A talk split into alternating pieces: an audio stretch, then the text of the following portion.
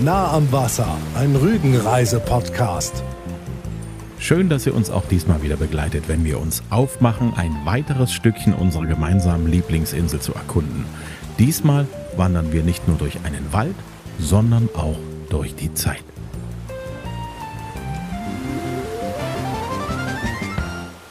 In unserer letzten Podcast-Folge über den Start in den Rügener Wanderfrühling hat uns Susi, die Hochzeitsplanerin, von einem ihrer Lieblingsplätze auf Rügen erzählt. Dwasiden. Also den Dwasiner Wald finde ich sehr schön, weil man da schön spazieren gehen kann und seine Ruhe hat, wo dann wirklich ein bisschen Ruhe einkehrt. Gerade für die Einheimischen natürlich äh, sucht man sich Flecken, die ruhig sind. Da gibt es auch einen Wanderweg. Ich weiß, dass es da Geocaching-Punkte gibt und dass da viele zu dem Dwasidener Schloss hingehen, weil da natürlich das, äh, das alte Armeegelände ist und dementsprechend da viele Bunker und verlassene Häuser sind. Dwasiden.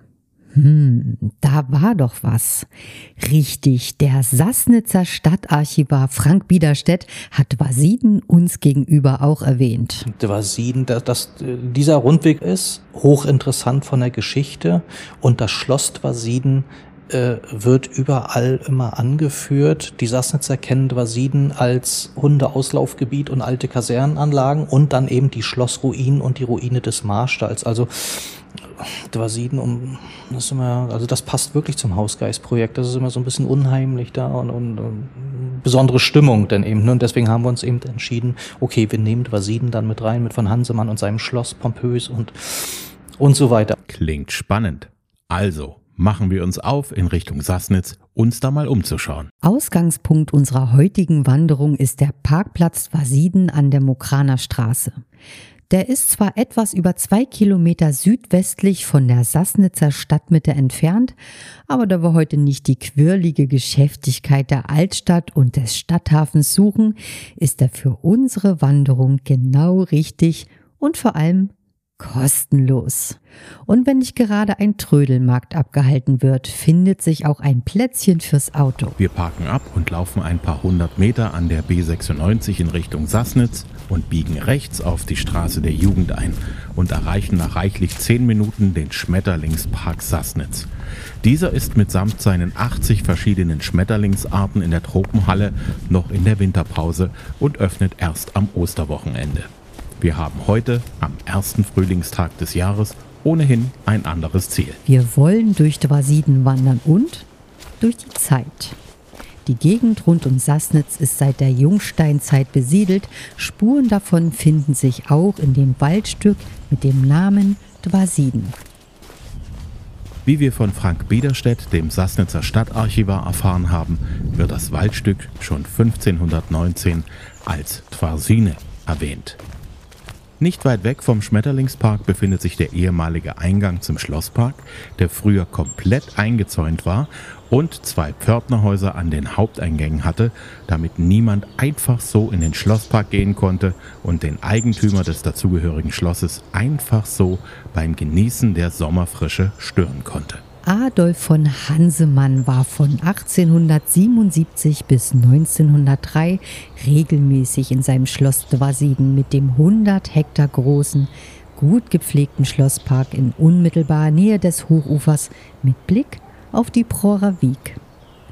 Hansemann war einer der einflussreichsten Banker des Deutschen Kaiserreichs und hatte in seiner Villa in Berlin aber auch auf Schloss Dwasiden auch oft Besuch von den Reichen und Schönen der damaligen Zeit bis hin zum Kaiser Wilhelm II. persönlich. Sein Vermögen hat in ganz Sassnitz Spuren hinterlassen. In den 90er Jahren des 19. Jahrhunderts hat er viel Geld in die Modernisierung von Sassnitz gesteckt und den Fischereihafen anlegen lassen. Von der Herrlichkeit des Schlosses und des dazugehörigen Parks ist heute nicht mehr viel übrig. Das was davon noch übrig ist, lässt allerdings noch viel von damals erahnen. Und da wollen wir hin.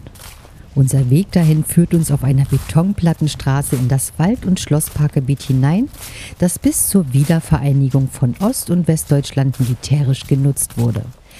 Deshalb wurde das Gebiet auch eingezäunt als militärisches Sperrgebiet. Wir laufen vorbei an dem postenlosen Wachhäuschen mit dem rostenden Tor, vorbei an den verlassenen Baracken und Gebäuden, die langsam verfallen, die Fenster zerbrochen, die Wände voller Graffiti, die Dachstühle eingefallen. Stellenweise wachsen Bäume durchs löchrige Dach. Hier hat bis zur Wende geschäftiges Treiben geherrscht auf dem NVA-Gelände. Und jetzt, über 30 Jahre später, läuft man durch den Wald, links und rechts die verfallenen Bauwerke aus der Militärzeit und geht praktisch auf Zeitreise in eine Ära, die geprägt war vom Kalten Krieg zwischen Ost und West, mit Mannschaftsunterkünften, mit Heizhaus inklusive Schornstein, mit Lkw-Rampen, längst verlassen und dem Verfall preisgegeben. Und da zwischen den Bäumen, die heute am ersten Tag des kalendarischen Frühlings noch blätterlos das Tageslicht durchlassen, sieht man gelblich, grün, grau das Schloss Dwasiden. Oder besser gesagt das, was davon noch übrig ist. Wenn man näher herankommt, sieht man noch an einigen Resten, dass dieses Schloss früher ein Prachtbau war, ein neoklassizistisches Gebäude mit zwei Aussichtstürmen, mit Säulengängen, an deren Enden Pavillons standen.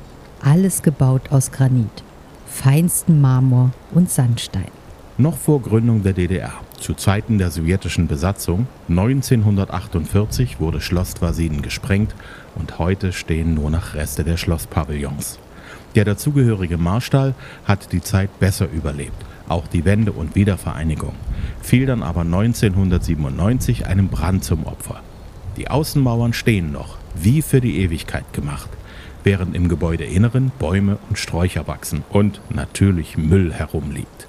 Die Zeit, in der hier eine der schönsten Schlossanlagen Deutschlands zu bewundern war, ist noch gar nicht so lange her keine 100 Jahre. Wir laufen durchs Unterholz bis zum südlichen Pavillon, steigen auf die Bunkerhügel mit ihren Lüftungsrohren und schauen vom Hochufer herab auf die Ostsee und die linke Hand beginnenden Anlagen vom Sassnitzer Stadthafen.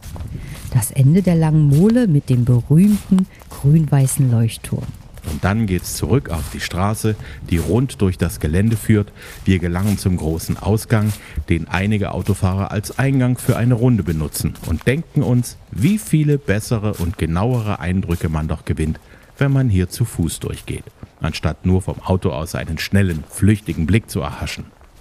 Zurück an der Straße der Jugend biegen wir nach links und erreichen nach einem modernen Bildungszentrum einen schmucklosen DDR-Zweckbau die ehemalige Berufsschule der Hochseefischer, in der damals die Fachkräfte ausgebildet wurden, die auf den bis zu 100 Schiffen der DDR-Fischfangflotte gebraucht wurden, die weltweit auf den Ozeanen ihre Netze auswarfen. Wir gehen weiter, vorbei am Sassnitzer Fußballplatz und tauchen ein in den Dwasidener Wald. Nach einem knappen Kilometer erreichen wir mitten im hügeligen Wald einen weiteren geschichtsträchtigen Ort unserer Wanderung, den Waldfriedhof. Hier haben Opfer der Bombennacht vom 6. März des Jahres 1945 ihre letzte Ruhe gefunden.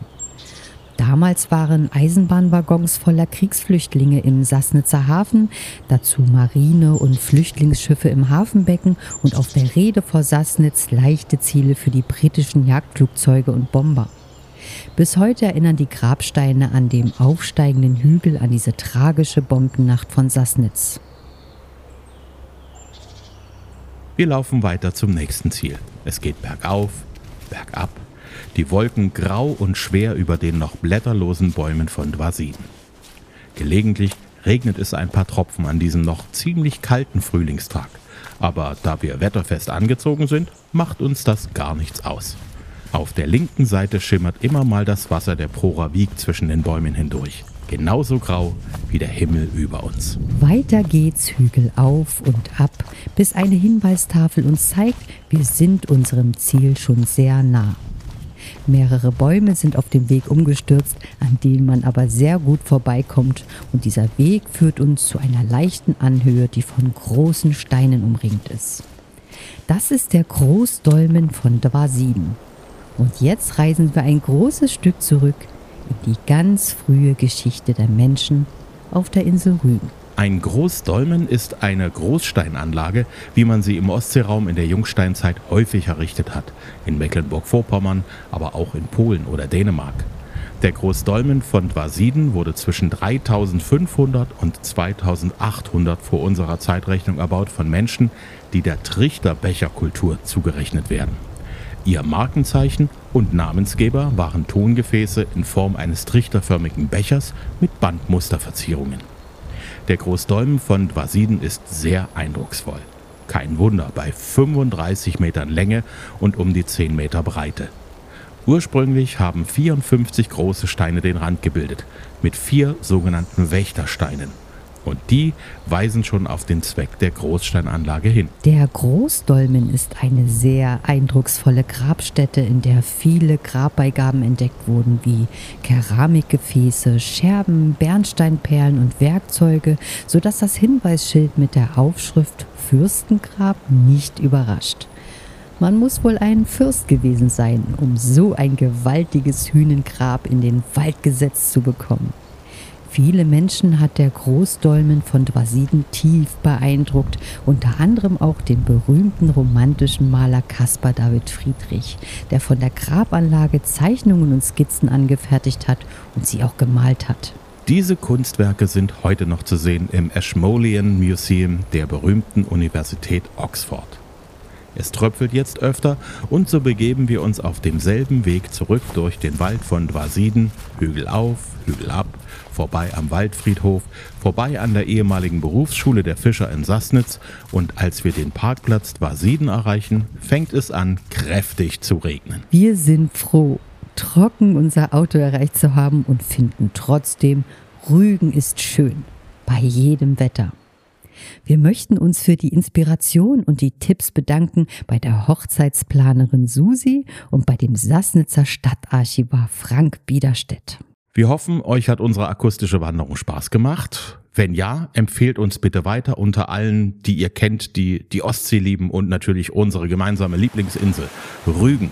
Unseren Podcast gibt es praktisch überall, wo es Podcasts gibt. Einfach abonnieren und dann gibt es automatisch für euch immer am Sonntag eine neue Folge zum Hören. Immer kostenlos. Folgt uns gerne auch auf Instagram und Facebook, lasst gerne Likes da, einen Kommentar oder auch eine Sprachnachricht. Tschüss, bis zum nächsten Mal, sagen Katja und Axel Metz. Nah am Wasser, ein Rügenreise-Podcast.